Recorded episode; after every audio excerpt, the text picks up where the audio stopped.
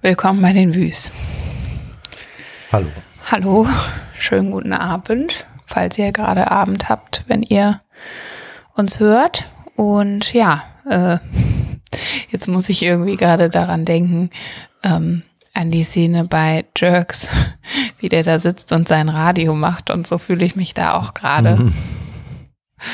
Und hier sind wir wieder bei Willkommen bei den Wüs heute mit der 90er Show. Am Radio, im Radio hört ihr jetzt Patrick mit Don't Lie. Oder so. Ja, gut.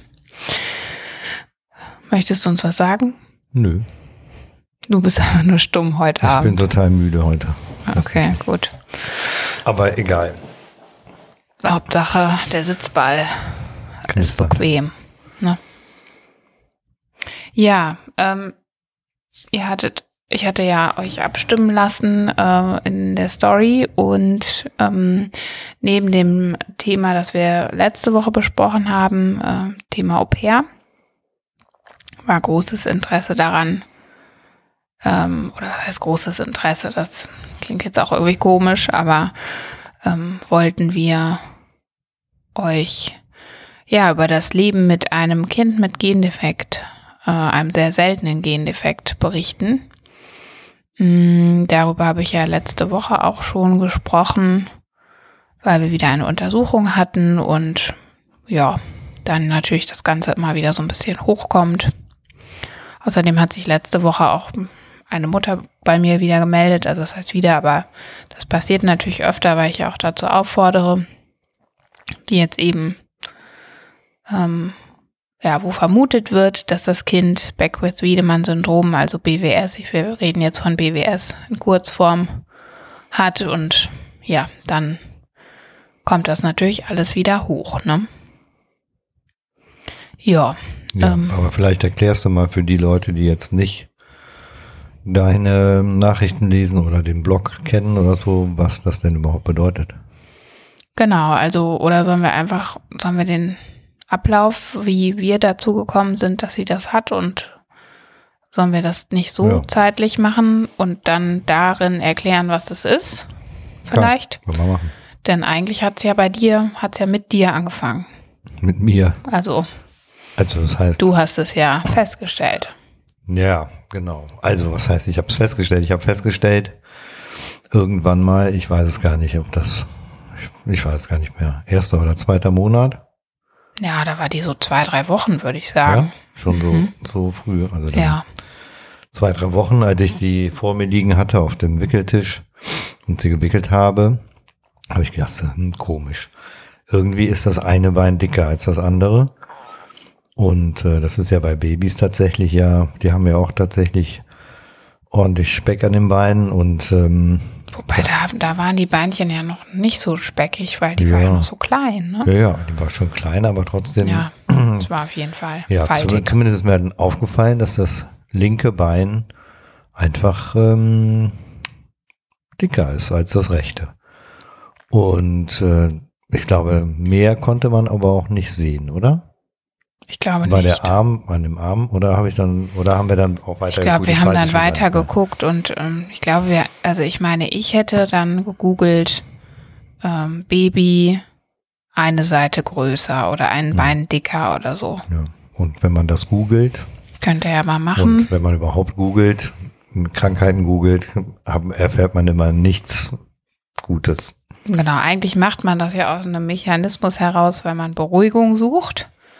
Aber vermutlich ist es bei ganz vielen Fällen so, dass man jedes Mal eines Besseren belehrt wird, denn man ist dann komplett verunsichert. Ja, also klar. zumindest in dem Fall und ich glaube in vielen anderen Fällen auch, weil immer die Extremfälle, die negativ belasteten Sachen, die erscheinen dann halt bei Google. Genau. Ja. Die auch in dem Fall, da stand dann irgendwas von, ja, keine Ahnung, Hema, äh, Hemihypertrophie. Hemihypertrophie, eine Körperhälfte größer als die andere, dann die Zunge größer, keine Ahnung, und äh, ja, was halt eben nicht nur, nur äußerlich dann ähm, irgendwelche äh, Konsequenzen hat, sondern auch dann im Körper. Es können dann eben auch die Organe vergrößert sein auf der linken Körperhälfte oder ja, erhöhte ähm, Tumorgefahr oder sonst irgendwas, was dann eben auch mit dem erhöhten Wachstum Zellteilung. Der, oder mit der erhöhten Zellteilung und des Wachstums zu tun hat. Auf der mutierten Seite, ne? Ja. Also ja. ihre rechte Körperhälfte ist die normale Körper Körperhälfte, die so groß ist wie die eines Mädchens in ihrem Alter und die linke ist einfach größer. Ja. Die ist mutiert. Die Zellteilung ist erhöht und dadurch ist natürlich auch das Risiko auf einen bösartigen Tumor erhöht. So. Ja. Naja, jedenfalls haben wir das dann gegoogelt und dann kam eben Beckwith-Wiedemann-Syndrom vor sieben Jahren. Gab es da noch nicht so wahnsinnig viel drüber, eigentlich wirklich nur negative Sachen. Man muss dazu sagen, sie hatte auch so eine minimal vergrößerte Zunge, die stand ja schon immer so ein bisschen raus. Mhm. Ist auch nach wie vor groß, aber eben nicht so wie auf den Bildern, die dann angezeigt wurden, denn da sind die wirklich sehr, sehr groß. Das nennt man dann Makroglossie. Und ähm, ja, dann haben wir da rumrecherchiert, uns wahnsinnig gemacht, die Hebamme gefragt, die sagte, nee, also hätte sie noch nie, nie gehört, noch nie erlebt. Dann sind wir zum Kinderarzt und da muss man so sagen, dass das eigentlich ein alteingesessener Kinderarzt war. Ich würde mal sagen, Ende 50, ja, Anfang 60. Anfang 60, ne?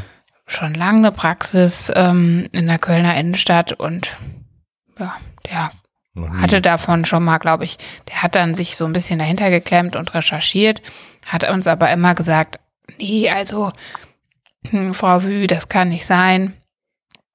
Ähm, ich glaube das nicht und machen Sie sich mal nicht verrückt, hat uns dann so einen Kardiologen geschickt und zum äh, zur Radiologie, um den Kopf, glaube ich, damals zu schallen, wobei das gar keinen Sinn Ja. ergeben hat, aber wir haben es natürlich machen Ja, lassen. Haben wir Ja, das gemacht? ja, mit dem mini kleinen Baby, furchtbar war das. Und ähm, ja, dann hat er gesagt, bis zu U4, U, U4 machen wir jetzt mal nichts, wir warten mal ab, vielleicht wächst das ja raus. Und dann gucken wir weiter. Und ich war natürlich total, total beunruhigt und irgendwie wussten wir schon, dass irgendwas nicht stimmt. Also ich glaube, Weil das ist ja, eigentlich denkt man ja immer, am Anfang hat man immer noch gedacht, so, ja, vielleicht habe ich mich da einfach verguckt. genau. Und dann macht man das halt bei jedem Wickeln und so ein Baby. Guck, vergleicht man jeden so ein den kleines Fuß, Baby Hand. wickelt man ja relativ oft und häufig und hat die ja relativ häufig vor sich liegen und spielt an, die liegen ja eigentlich den ganzen Tag nur und, und da hat man das jedes Mal, hat man dann das wieder kontrolliert und geguckt und dann, das macht einen ja wahnsinnig. Das macht einen wirklich wahnsinnig. Ja, und dann ähm, wir bei der Osteopathie, die sagte dann auch, ja, warten Sie mal ab, hier und das und das mache ich und da ist sie verspannt und da hat sie Blockaden und das wird sich alles ändern. Und das ist ja auch total nett gewesen, dass alle versucht haben. Die haben das bestimmt nicht aus einem schlechten ähm, Grund gemacht oder aus Jeder will ne? ja, will einen ja beruhigen dann am Genau. Ende. Ne? Aber am Ende des Tages hat uns das alles überhaupt nicht weitergebracht. Im Gegenteil. Ja, und bei der U4 hatte sich eben nichts geändert. Sie war auch immer relativ groß. Ja, und dann habe ich darauf gepocht, dass wir eben zu einer genetischen Beratung geschickt werden oder überwiesen werden. Denn ähm, ja, also ich kann mich gut dran erinnern, wie wir in unserer Kölner Maisonette-Wohnung oben auf dem Sofa gelegen haben, die Abende. Und da, also da habe ich dich, glaube ich, das einzige Mal weinen sehen.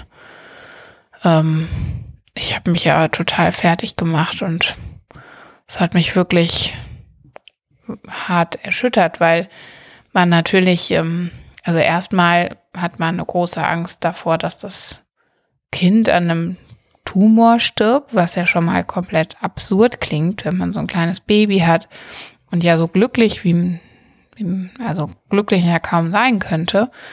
Ähm, und dann eben die Tatsache, dass man nicht wirklich ernst genommen wird. Ne? Also das gar nicht aus einem bösen Willen eben, aber dass die eigene Intuition, dass da was nicht stimmt, so runter, ja, so, so ja, nicht runtergemacht ist vielleicht falsch, aber eben nicht ernst genommen wird. Ja, und das war schon, also ich habe das schon, mich hat das schon sehr lange auch noch nach wie vor äh, oder nachhaltig begleitet.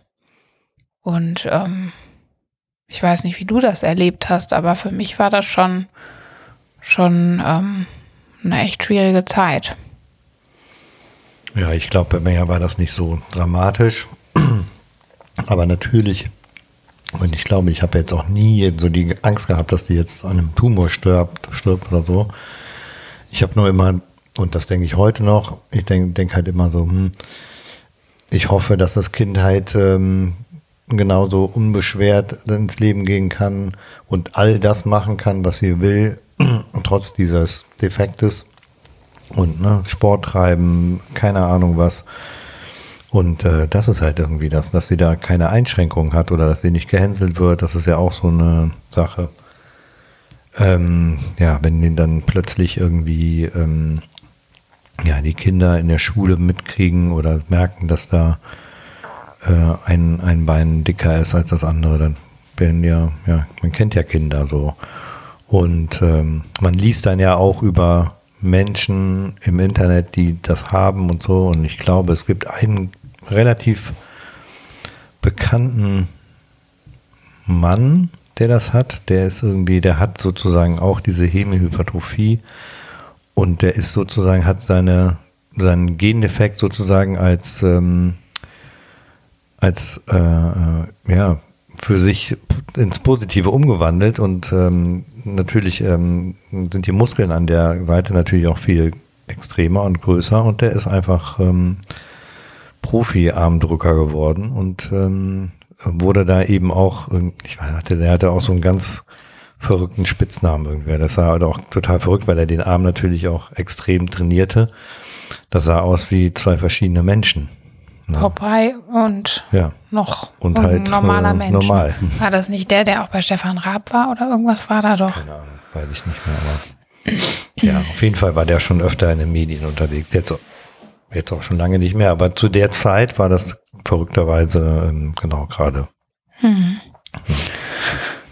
Ja, und die Geschichte geht dann eben so weiter, dass ähm, wir dann bei der genetischen Beratung waren und dort hieß es dann eben auch, ja, also machen Sie sich jetzt mal nicht so viele Sorgen. Vor zehn Jahren hatten wir dann den letzten Verdacht, hat sich dann aber nicht bestätigt und äh, ja, wir sind dann gegangen und haben eigentlich nur, also ich hatte dann irgendwie das Gefühl, eigentlich möchte ich dem Kind jetzt einen Namen geben. Jetzt möchte ich, dass das, was sie da hat, denn es gibt das Ganze auch äh, ich habe vergessen, wie das heißt, isoliert, glaube ich. Mhm. Das heißt, es gibt dann nur eine Hemihypertrophie, da aber nichts anderes.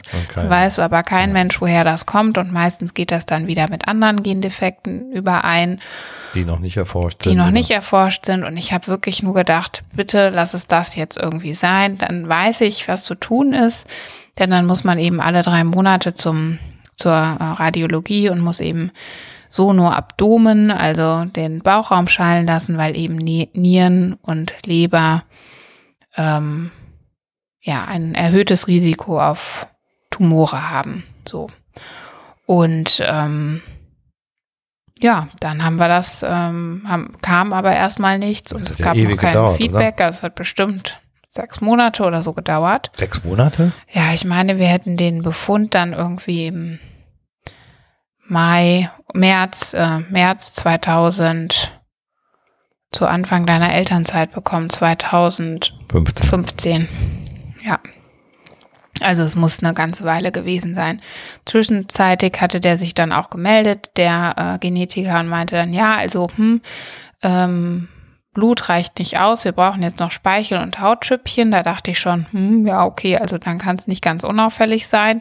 Aber es war wohl, und das ist jetzt, glaube ich, nicht mehr ganz so, äh, sehr, sehr schwierig, diese, die, ja, das Erbmaterial so zu separieren, dass man eben feststellen konnte, dass auf diesem einen Gen Chromosom. etwas mutiert wurde. Äh, auf diesem Chromosom etwas mutiert Oder? ist. Genau, ja, entschuldige, genau.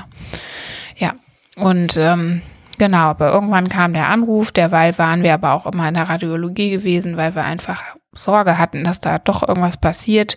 Denn bei den Kindern ist zwischen dem ersten und vierten Lebensjahr eben das Tumorrisiko wohl am höchsten. Du hast ja auch immer gesagt, ähm, wenn es den Gendefekt doch nur so selten gibt, woher haben die denn dann ihre ganzen Zahlen, dass es dann plötzlich heißt, es ist erhöht? Also ja, das ähm, Genau, und das sind ja immer so Statistiken, die beruhen dann wahrscheinlich in Deutschland auf zehn Fälle in den letzten 15 Jahren oder so, keine Ahnung, und dann wird das hochgerechnet und, und es reicht ja, wenn ein Kind von den 15 äh, einen Tumor ähm, entwickelt hat oder so, dann ist das ja erhöhtes Risiko, weil es war ja ein Kind, aber ob das jetzt tatsächlich dann auch mit diesem Gendefekt zusammenhängt oder nicht, weiß man am Ende ja auch nicht. Ja. Deswegen ist das ja genauso wie mit den ganzen Corona-Statistiken ist es, ist ja letzten Endes ähnlich, aber äh, gut, da ist es natürlich ein bisschen fundierter. Aber gerade bei solch seltenen äh, ähm, Vorkommnissen ist, ist halt eine Statistik ja äh, relativ schnell ähm, auch veränderbar.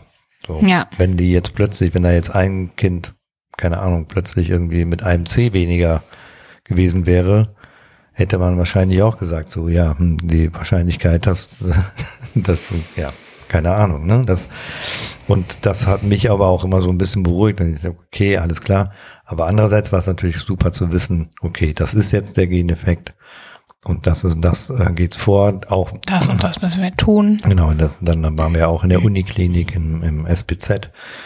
Die konnten auch was damit anfangen. Dann haben die gesagt, okay, das wird jetzt überwacht und so. Und das, ja, letzten Endes ist es ja auch dabei geblieben ähm, mit der Überwachung des Ultraschalls irgendwie alle vier Monate, alle Drei. drei Monate. Jetzt sind es noch vier.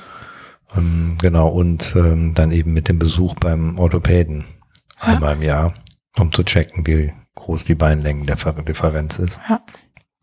Und im Grunde genommen sind wir ja, also toi toi toi, bis jetzt mit einem blauen Auge davongekommen, oder? Ja, also ich denke immer, also ich habe wirklich ja mit vielen ähm, gerade Müttern Kontakt äh, gehabt jetzt über die letzten Jahre und auch als ich das das erste Mal sozusagen auf äh, oder oder habe das mal ähm, ja habe darüber einen ähm, Bericht geschrieben oder über unsere Geschichte. Das könnt ihr gerne auch mal auf dem Blog nachlesen, sollte euch das interessieren. Ist letztlich aber auch nur eine Zusammenfassung von dem, was wir jetzt erzählen. Ähm, es ist aber tatsächlich so, dass ähm, mit jeder, jeder Mutter, die mich kontaktiert, weil ihr Kind entweder die Diagnose bekommen hat oder es im Raum steht, ähm, genauso verzweifelt ist wie ich damals. Und das ist total erstaunlich, dass diese sieben Jahre so wenig gemacht haben. Denn letztendlich ähm, findet man immer nur, also immer noch wohl nur Schreckensnachrichten. Ich hätte es jetzt mal recherchieren sollen oder auch mal selber googeln sollen äh, und dann eben den einen positiven oder positiven, aber zumindest angenehmen, lesbaren und nicht völlig destruktiven Bericht von mir. Ähm, und ja, ich, ich kann mir halt vorstellen, wie das, oder ich weiß, wie es ist, wenn man nur Schlechtes dann liest und, und sich da so runterziehen lässt. Und das macht einen einfach fertig. Es macht einen komplett fertig. Und ich weiß, dass du das auch, du hast das ja auch dann, äh, du hast ja auch rumrecherchiert und ich weiß auch noch, wie fertig du dann warst. Also das weiß ich noch genau. Die Szene habe ich noch, hat sich in mein Hirn gebrannt. Echt? Ich muss ehrlich sagen, Das Ja. habe ich Zum Glück tatsächlich verdrängt. verdrängt. Und ähm, ja, das ist einfach, ich meine, im Freundes- oder Bekanntenkreis sieht man so viele Sachen, die bei Kindern oder auch Erwachsenen natürlich passieren. Aber auch gerade eben das Thema, wenn man Kinder bekommt, dass der eine hat dies, der andere hat das. Das sind halt immer Sachen, die passieren.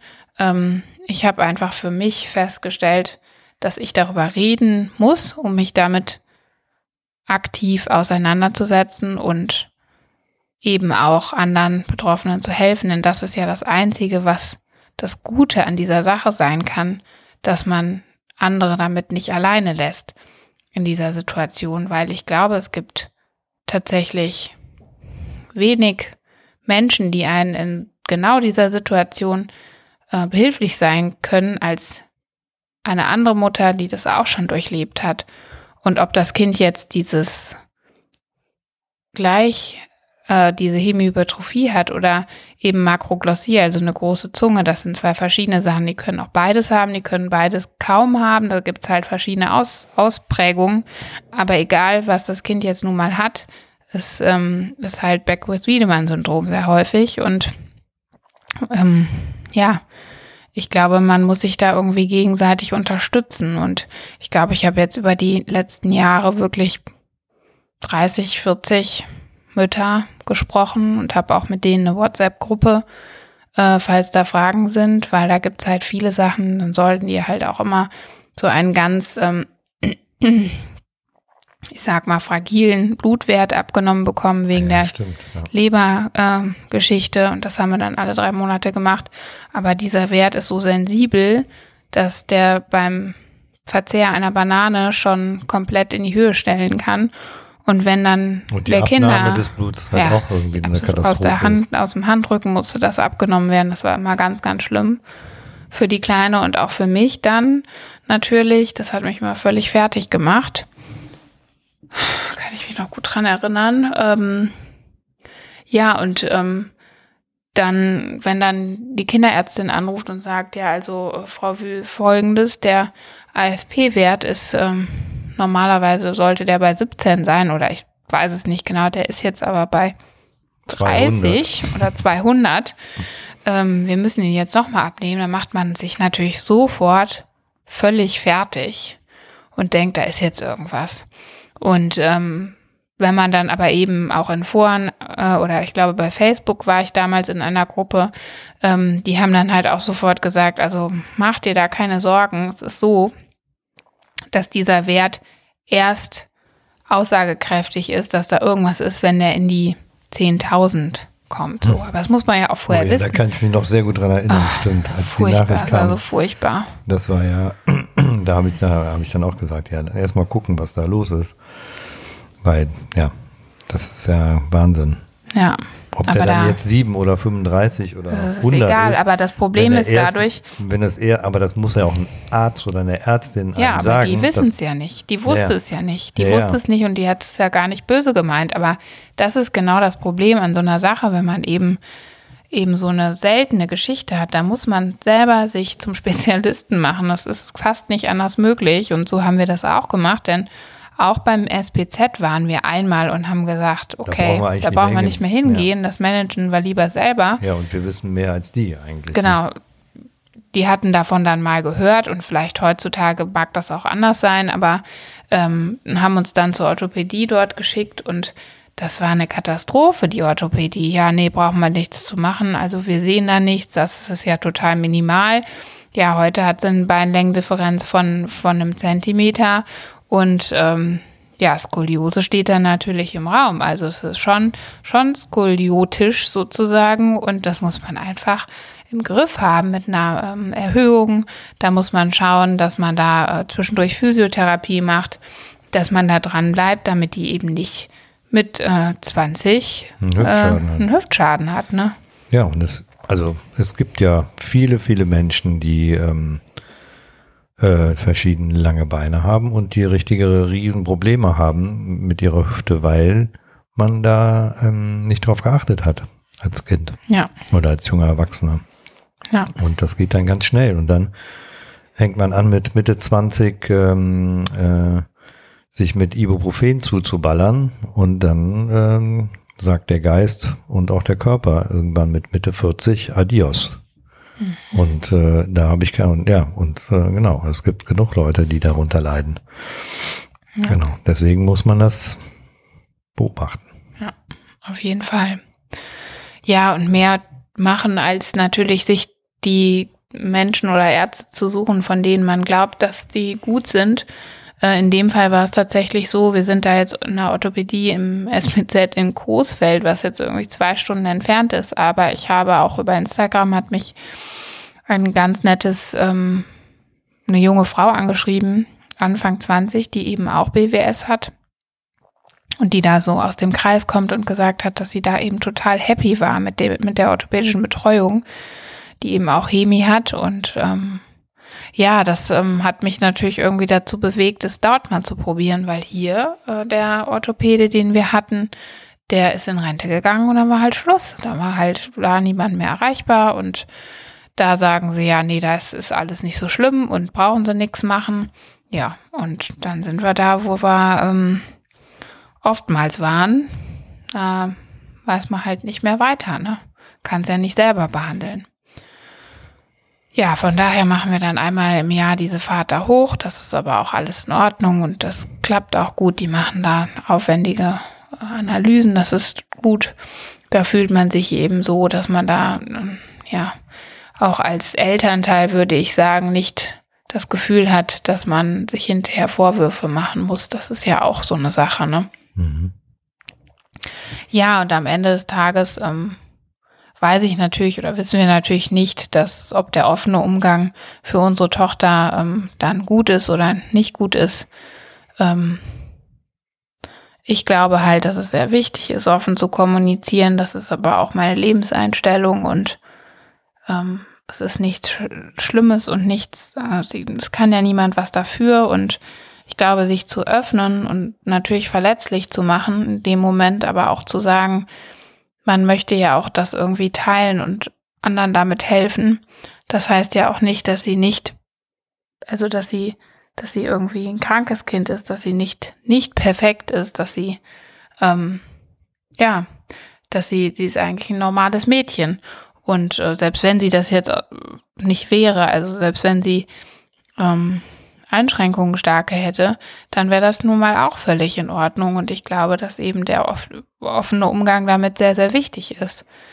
Ähm, ja, um das selber auch zu verarbeiten und dem Kind auch mitzuteilen, dass man da auch drüber reden kann und das jedem erklären kann, der es ähm, wissen möchte. Und ja, ähm, wahrscheinlich hat jedes Kind ein kleines Päckchen zu tragen, ob das jetzt ähm, psychisch ist oder physisch ist oder ja.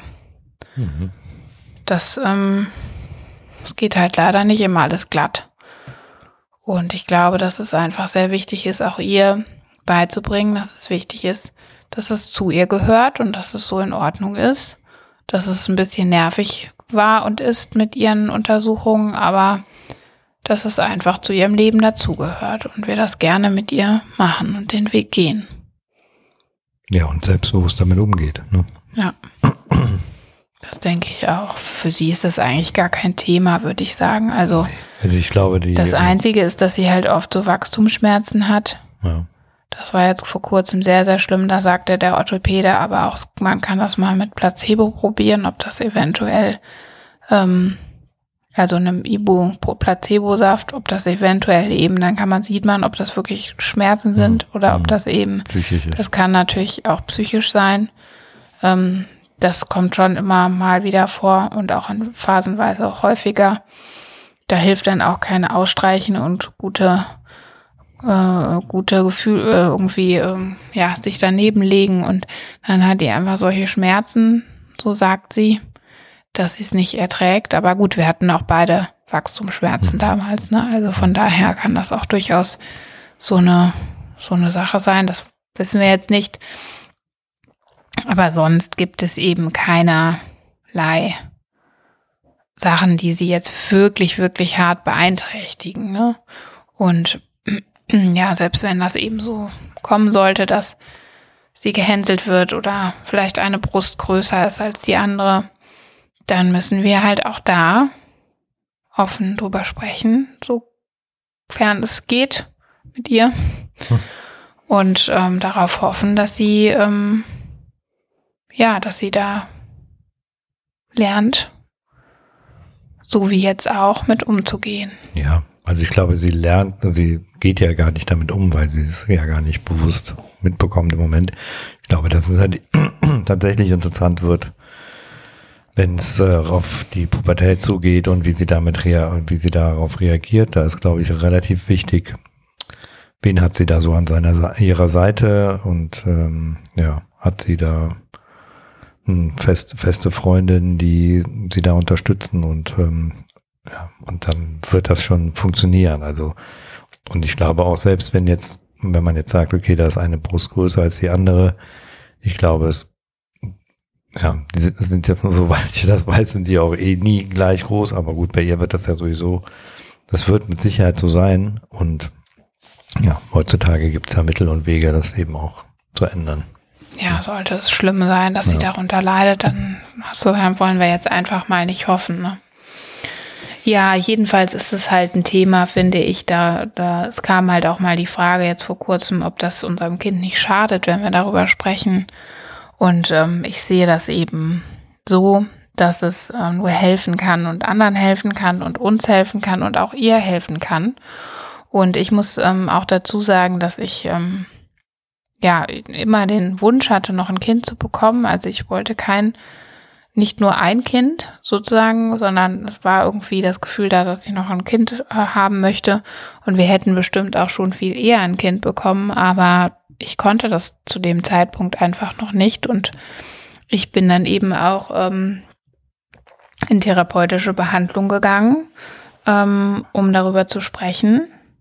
Und ähm, das war wichtig, dass, ähm, dass ich da, ja, dass ich darüber kommuniziert habe und, und mich mitgeteilt habe und dann, ähm, ja, irgendwann eben gerne oder mir den Wunsch oder uns oder wie auch immer den Wunsch erfüllen konnte, dann noch mal ein Kind zu bekommen. Und ähm, ja, das, ähm,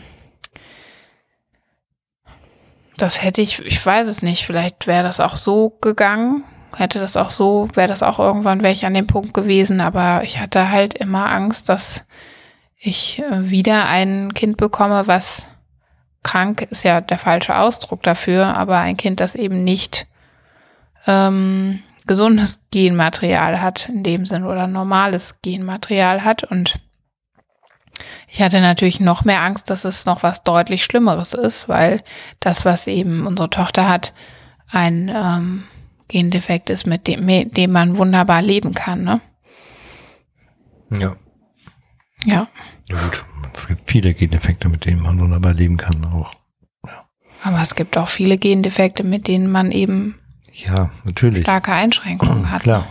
Und auch viel, noch nicht mal Gendefekte, sondern eben Krankheiten oder Fehler, Herzfehler, äh, ne? Verschiedenste Sachen, die eben, ja, und ähm, natürlich macht man sich bei genetischen Sachen ja auch immer, man hat ja immer die Befürchtung, dass das, ähm, dass das aus dem eigenen Erbmaterial ist. Bei diesem Gendefekt ist es so, dass es zu 10% vererbt ist und zu 90% muti äh, spontan mutiert. Genau, und das ist dann, wenn es spontan, äh, wenn es äh, vererbt ist, ist es von der Mutter vererbt. Und äh, es war dann eben fraglich, ob wir uns auch auf den Kopf stellen lassen. Das war aber dann äh, laut der äh, Forscher oder, oder ja, die, die, die das untersuchen, ähm, nicht nötig, weil die Wahrscheinlichkeit so gering ist, dass es eben vererbt wurde. Äh, ja.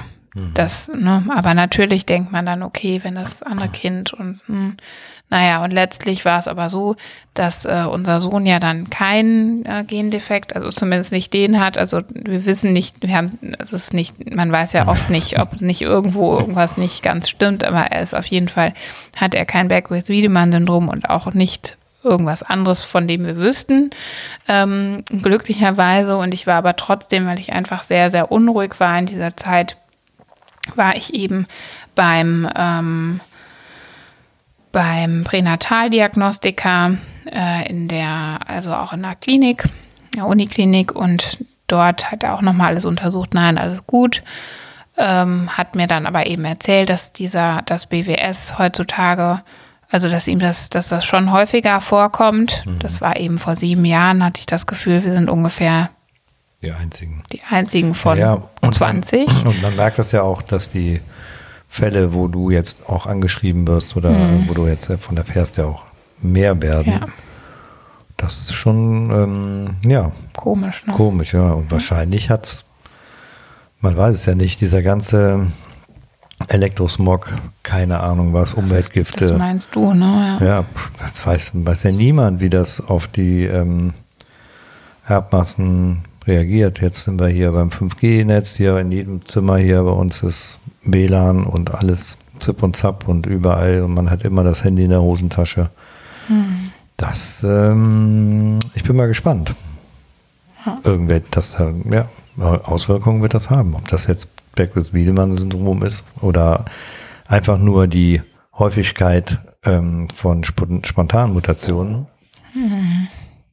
Das äh, weiß ich. Jedenfalls ähm, sagte der dann eben, dass ähm, sehr viele, die ähm, pränatal die, die Diagnose bekommen, einfach äh, recherchieren und das Kind dann tatsächlich auch abtreiben. Und das hat mich ja damals sehr, sehr bewegt, Mhm. weil ich dachte, okay, ähm, das ist krass, weil natürlich hat man die ersten Jahre irgendwie Sorgen, aber ab dem achten Lebensjahr sinkt das Risiko äh, auch eines Tumors. Ähm, die Kinder sind, wenn sie nicht äh, unterzuckern bei der Geburt, im Normalfall eben auch, ähm, ja, äh, haben keine geistigen Behinderungen. Also ich will auch gar nicht sagen, dass das Leben da nicht lebenswert ist, im Gegenteil.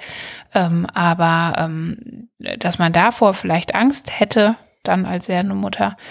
Das Problem ist einfach, dass sobald man es googelt, es total negative äh, Ergebnisse gibt, dass es ähm, Angst macht, dass ähm, Tumor an sich, Risiko, diese Worte sind ja alle schon super negativ besetzt.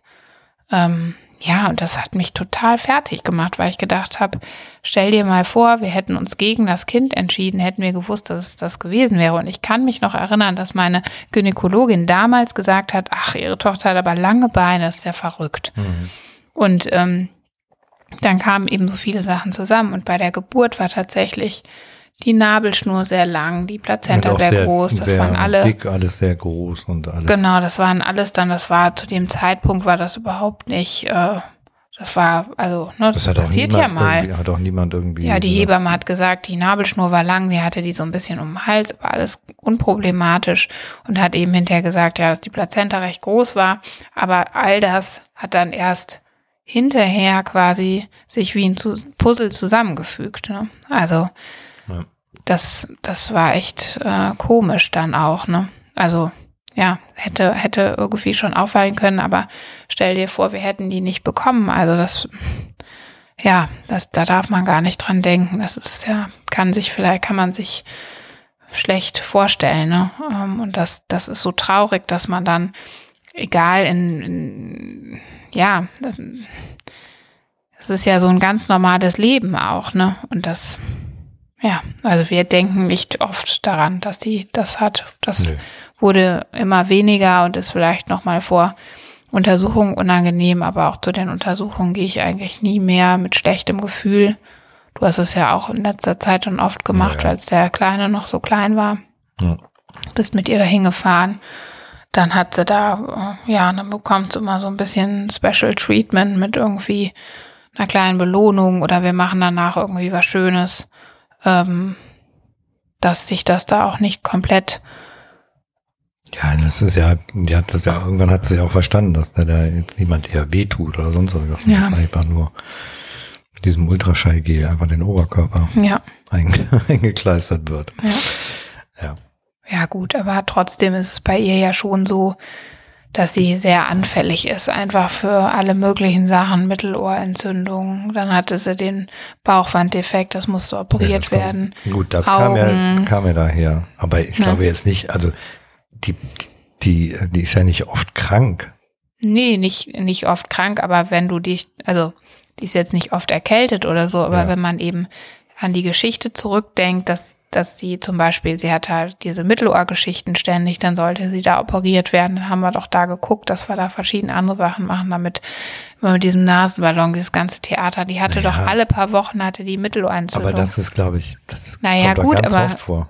Bestimmt, ganz sicher Ja. kommt das ganz oft vor, aber dann hatte sie eben, also es hat sich einfach in diesen, in diesen wenigen Jahren Leben echt summiert dann mit den Augen, dass die so schlecht sind, dass sie, ähm, oder was heißt schlecht sind, dass sie da auch Probleme hat, hat oder hatte, so, ähm, kamen einfach irgendwie verschiedene Sachen zusammen, ne? Und dann, ja, ist es natürlich immer so ein bisschen, ähm, ja, man darf das einfach gar nicht so aufs große Ganze sehen, sondern eher, wie du jetzt sagst, die war doch gar nicht oft krank. Man muss es halt, muss es halt, ähm, dass es für sie auch locker ist, ne? Und, und Ja. nicht so. Also es hört sich so an, als ob wir ständig beim Arzt sind, aber ich glaube, da gibt es Kinder, die sind deutlich öfter krank und öfter beim Arzt. Und die haben keinen Geneffekt, die sind ganz normal. Ja.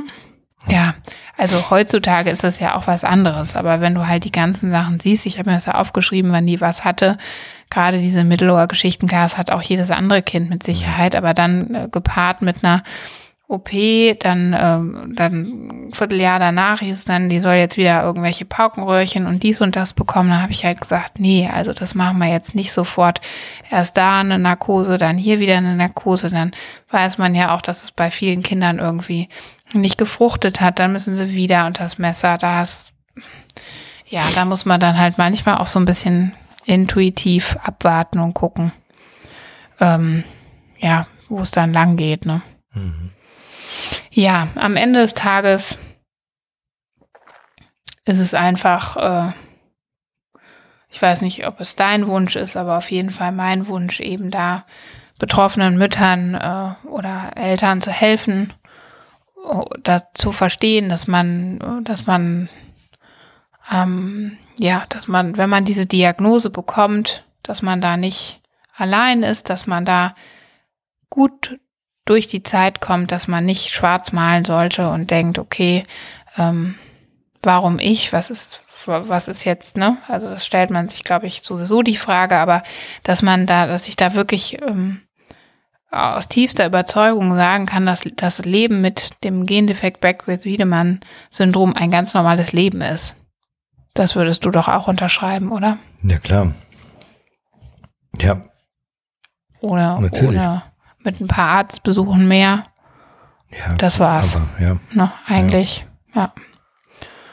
Und genau, deswegen ähm, hoffe ich auch, dass wir da, dass wir vielleicht, ähm, ja, dass das auch in vielen, die vielleicht auch eine Geschichte ähm, haben mit ihren Kindern oder selber, da irgendwie, ähm, ja, das, also ein gutes Vorbild sind, dass man da einfach drüber sprechen kann. Klar, wenn man das eben selber nicht kann oder nicht schafft, dann ist natürlich auch völlig in Ordnung. Aber ich glaube, dass es halt wichtig ist, solche Themen zu teilen ähm, und sich da zwar auch verletzlich zu machen, aber ja, das Leben läuft halt nicht immer perfekt und nicht immer rund und es passieren solche Dinge und man sollte sie nehmen, wie sie kommen und irgendwie versuchen, auch positiv zu sehen.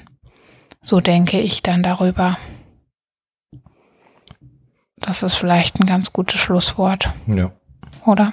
Ja. Finde ich auch. Ich bin auch wirklich tatsächlich müde. Es tut mir echt leid, aber das war gestern zu lange. Ja, Und heute Morgen stimmt. zu früh.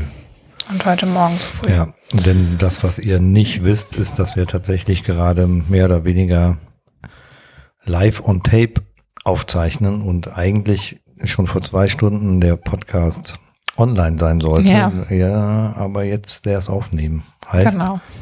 Wir wollen es jetzt noch schnell hochladen ja. oder du zumindest möchtest kommt noch, noch kommt kommt noch gleich. Also das heißt direkt. Ja. Siedend heiß. Ja, ist halt ja. wirklich ein sehr, sehr emotionales Thema, also zumindest für mich und ich glaube insgeheim für Patrick auch, aber du hast es halt irgendwie erfolgreich verdrängt oder was heißt verdrängt? Ich glaube manchmal, ich ähm, verarbeite das für dich auch direkt mit und ähm, Danke. Ja, also ich habe wirklich das Gefühl, dass ich das manchmal so ein bisschen, ähm, dass es aber ganz gut ist auch für dich, damit du da dich auch nicht zu sehr reinsteigerst und vielleicht auch ein bisschen auf mein Gefühl da vertraust was ich für Ärzte rauskrame und mache und tue. Ähm, Wir haben ja sogar irgendwann mal mit einer Ärztin aus den USA geskypt. Ja, Forscherin, die einzige Forscherin. Ne? Ja. Das war aufregend. Verrückt. Das war aber auch sehr, sehr gut. Ja. Das haben wir zusammen gemacht. Ne? Ja, ja ähm, solltet ihr also Betroffene im Umfeld haben oder auch eigene ähm, Geschichten, also ich finde das ja ganz schön, dazu anzuregen, das zu teilen. Es ist halt wirklich sehr emotional, wie ihr vielleicht auch mitbekommen habt für mich und uns. Und ich habe mir gedacht, vielleicht ist es auch ganz schön, wenn ihr eben irgendwie eine Geschichte zu erzählen habt oder vielleicht eure Geschichte teilen wollt, um äh, auch Menschen zu erreichen, die denen es vielleicht genauso ergangen ist.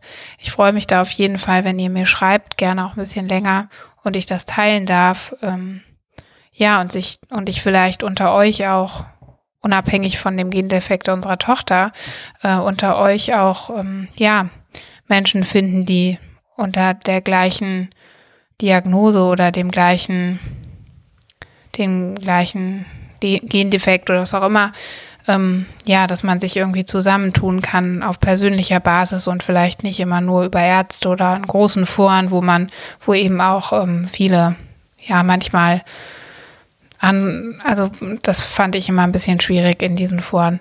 Also wenn ihr da ähm, irgendwie Interesse habt, macht das total gerne. Ich fände das toll, würde mich da freuen. Und jeder, der schon mal mit mir über solche Themen geschrieben oder gesprochen hat, weiß, dass ich da sehr sensibel mit umgehe und auch zu jedem ähm, meine ehrliche Meinung sage ähm, oder mir das anhöre oder überlege, ob es vielleicht woran es liegen könnte. Also, dass man da noch nicht drüber gesprochen hat oder so. Ähm, ja, ich hoffe, ihr versteht, was ich meine. Gut, Patrick fallen die Augen jetzt zu, wir müssen wirklich aufhören. Von daher, bevor er es nicht schafft, das mehr hochzuladen, wünschen wir euch einen schönen Abend. Und eine gute Nacht. Und eine gute naja, Nacht, ne? gut. ne? Naja, also wir gehen jetzt ins Bett, aber ja. naja, wenn ihr jetzt ähm, unterwegs seid, im Auto dann nicht schlafen. Nee, bitte nicht. Genau. Ja, schön, dass ihr zugehört habt. Ich glaube, es war wirklich für dich ein sehr wichtiges Thema. Ähm, und ähm, ja, mal gucken, womit wir beim nächsten Mal um die Ecke kommen. Ja, vielleicht nicht ganz so schwer. Nicht so, vielleicht mal wieder was Leichtes. Genau, leichte Kost. Okay, dann. Bis dahin. Tschüss. Tschüss.